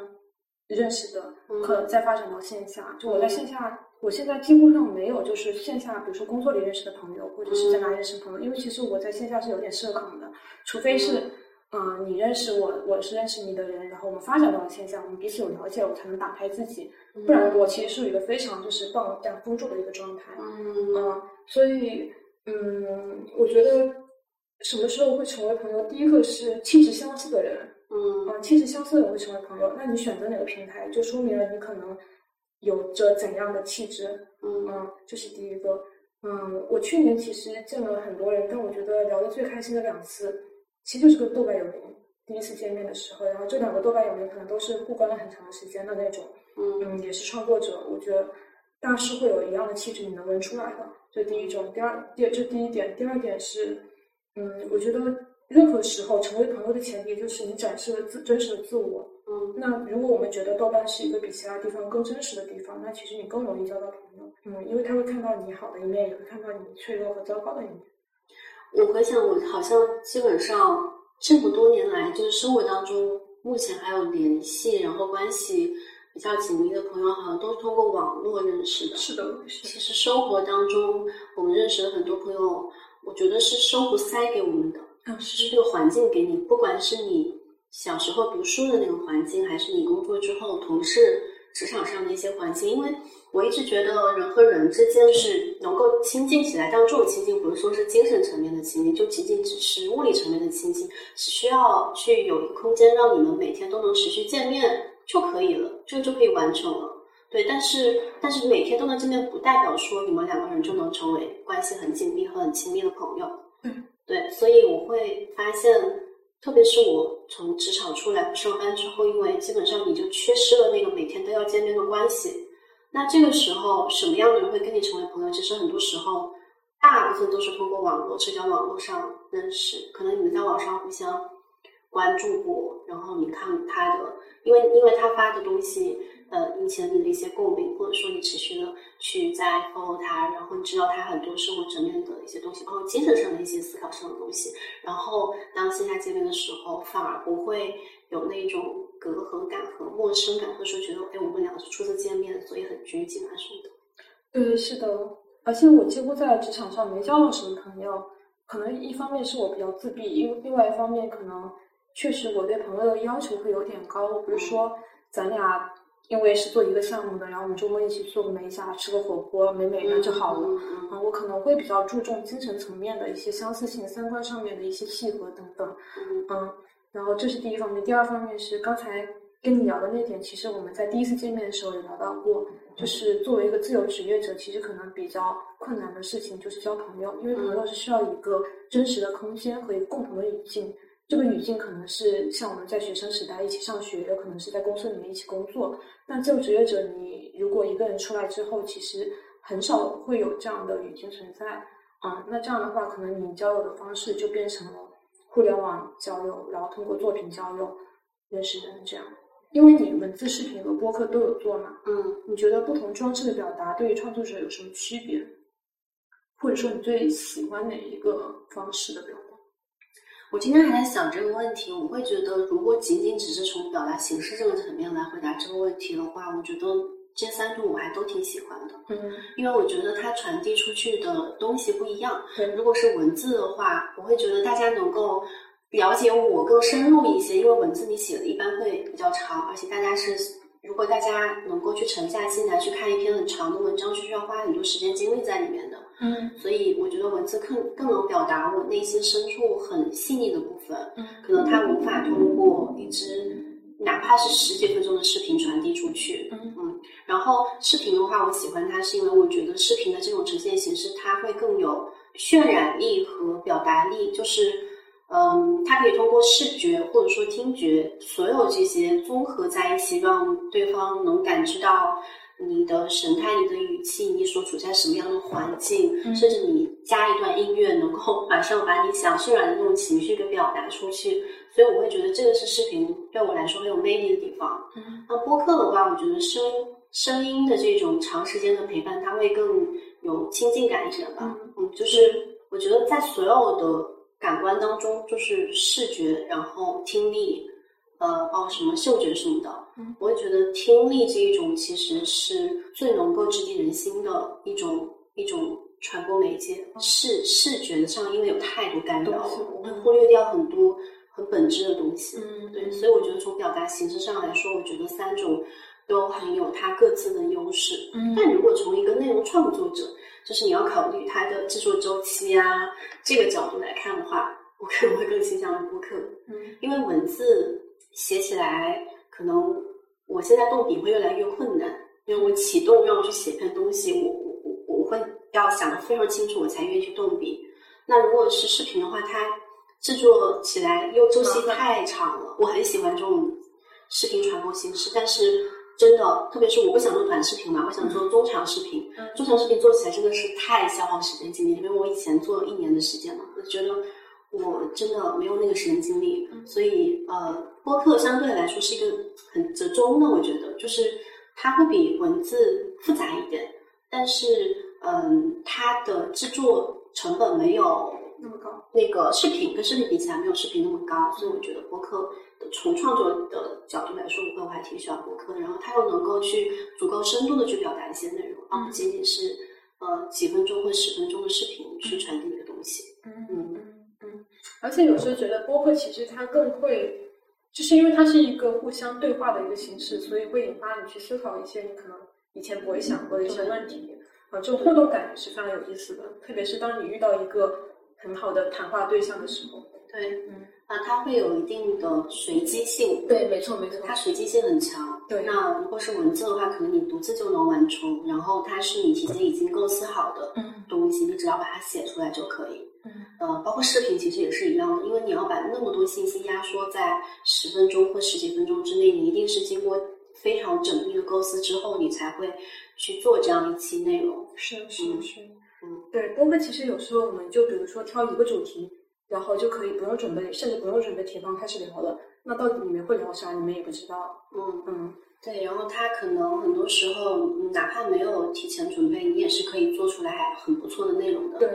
所以我其实做播客，我其很少很少列提纲，嗯，我？就觉得找对人了就行了，啊然后定一个主题，然后就开聊吧。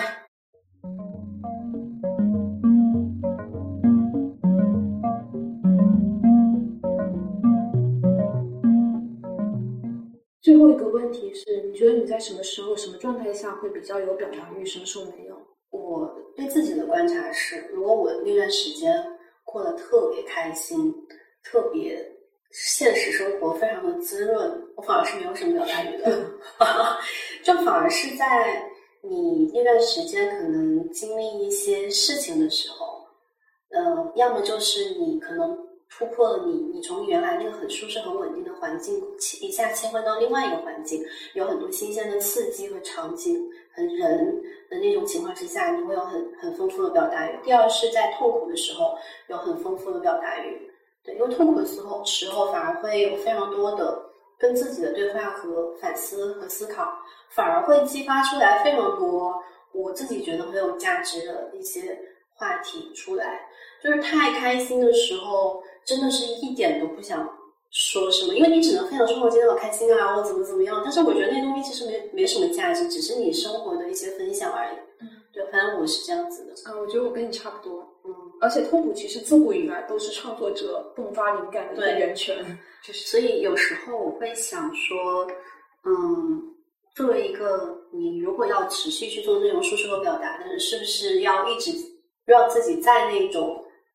呃，比如说也不用说非常痛苦，但是不能让自己进入那种很持续的、很幸福的那种状态里面。我有时候会想这个问题：如果你持续的很幸福，那你可能就会丧失一部分表达欲。但我觉得其实确实这一方面是痛苦，另外一方面其实创造新鲜感也是表达的源泉。嗯嗯，就是你很开心，但同时你被很多东西刺激到，你有那种想迸发出来的情绪传递给大家，那你也会去创作。嗯，嗯嗯就比如说你看到什么和自己一直生活的情景不一样的，就比如你第一次去国外很简对单，对嗯对，所以我觉得我们应该是类似的，就是对我们会创作有表达欲的那个场景。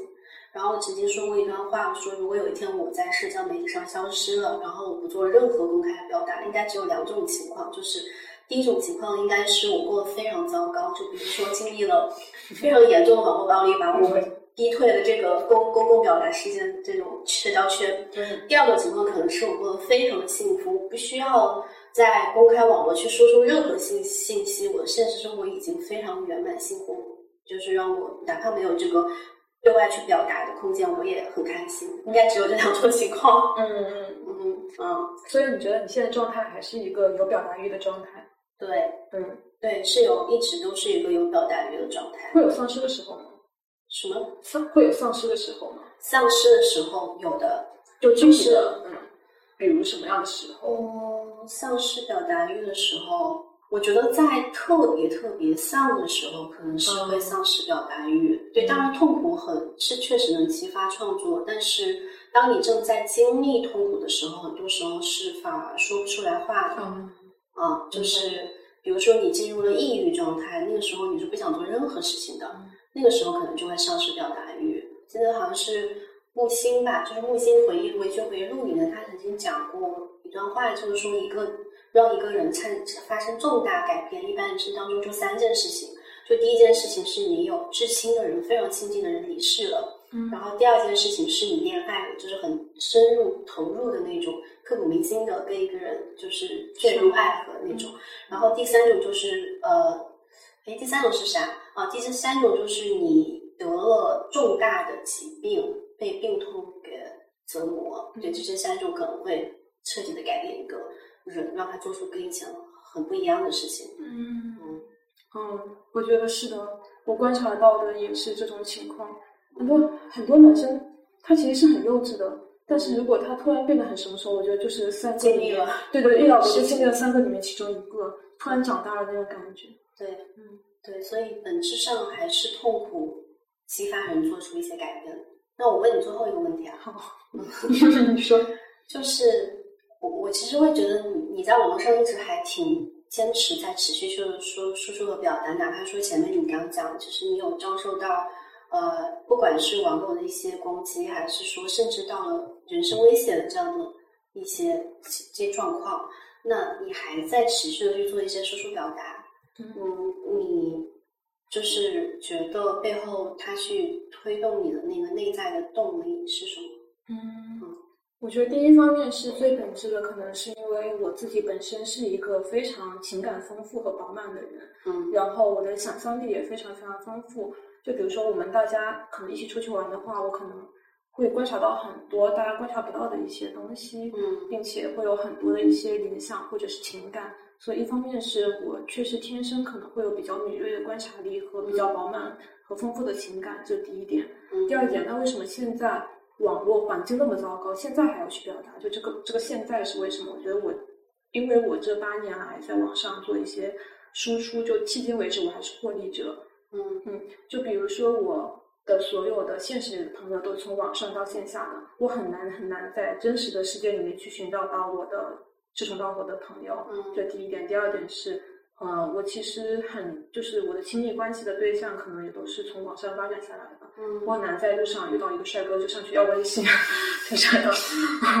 对，我不可能做出那样的事情。然后第三个是，其实我自己本科是日语专业的嘛，然后我学校不是特别好，但是我毕业后能够进到大厂，然后有一份不错的薪水，然后到现在有裸辞的勇气，我觉得很大程度上就是因为互联网。比如说我在知乎其实大二写了一篇文章，然后我有个人来找我创业，所以做了一个类似于创业的项目，然后拿到了自己人生的第一桶金。嗯，然后大三的时候我去呃就是互联网公司实习，也是通过在知乎上私信了一个人。然后后来的时候大四的时候我要校招了，然后去当时可能最如日中天的互联网公司，也是在互联网上找的人。然后我其实你知道校招的时候我的。嗯，简历是没有过的，嗯，就可能我太垃圾了，就比较拉吧，然后就没有过。然后当时我就在网上找了一个人，我知道他这个公司的，我就把简历给到他，他就直接把简历递到了 HR 的手上，然后当时被看到了，才有这样的机会。所以我走的不是一个常规的流程。那这个是为什么？就是因为我觉得是互联网是一个杠杆，它能够帮我去撬动很多以我的资质可能撬不动的一些东西，或者帮我获取到更多资源，或者是。帮我结交了更多朋友，这些不是目的。目的其实最开始的初衷都是因为我有这样的情感要去表达，我有这样的思考。那它随之而来带来的资源和你的各种机会，其实是一个与之而来的东西。所以我觉得从大体的情感上来说，迄今为止我还是一个互联网的获利者，并且我很感恩它，即使我受到了伤害。我跟你类似，嗯嗯，就是我们可能前面说了很多互联网的坏话，平台的坏话，但是。总体来说还是一个获利者，对，是的，对对对。但是出发点依然是，我不是说我是为了获利而去做这件事情，而是你真的天然的就有表达欲的。是的，你不表达你会很难受。是的，你有很多满意而出来的情感和你的思考，想要去跟别人分享。我我都是比较偏内向型的人，然后同时又是有很充盈的表达欲。呃，我我不知道你哈，我就是那种比较高敏感的性格啊，而且学生时代一直会觉得自己自命不凡，觉得自己是跟别人不一样这样的一个人。但是你会觉得在学生时代，好像你在大的集体当中的时候，很多时候你是不会被别人认可和看见的。对对，所以从学生时代开始，就内心一股有一直有一股劲，就是说我是特别的，我我肯定会被别人看见的这样的一股劲，我觉得。但是在当时的环境下没有办法去实现它，但是有了互联网之后，我会发现它很好的满足了我内心的这一股劲，让它有了去输出的一个渠道和平台，让更多人因此而看到我、认可我，然后喜欢我这件事情，我觉得对我来说是很重要的。对，所以我觉得它应该算是呃互联网给我带来比较我比较感恩的那一部分。对，嗯。对，我觉得我的学生时代跟你也是一样的。对，除了就是我刚刚所说的校园霸凌，因为其实，在你受到霸凌的时候，你是被整个世界否定的，因为那时候你的世界就只剩下你的朋友、你的同学。但当你被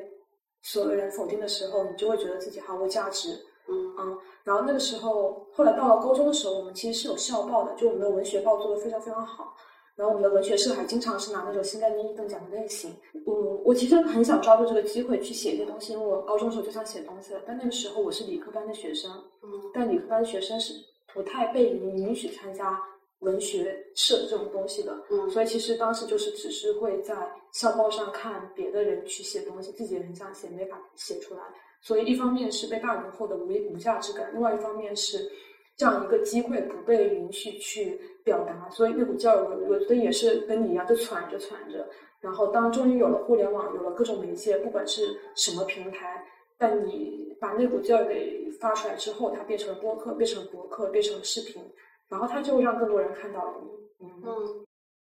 好啦，那我们本期播客就先到这里了，谢谢大家听到最后。嗯，在这里还想跟大家分享一个事情，就是我们那次播客的时候聊到，呃，现在的网络环境非常差劲。然后我最近也是，就是收到了很多创作者朋友的一些分享，感觉每个人其实都是在一个很光鲜亮丽的社交媒体背下，呃呃背后，就是会收到真的是很多无端的恶意，然后这些恶意就会让我们非常非常的困扰。然后我自己有一天就突然觉得，说我其实不需要那么多的读者，我只需要跟一小部分人建立起联系，所以我就决定说，可能之后，呃，Hayami's blog 这个事情，它可能就会变成一个付费的专栏，就是我会把我的文章做成一个专栏的形式，给一小部分的人去建立起联系。嗯、希望这个专栏能够尽快和大家见面。那本期节目就先到这里，拜拜。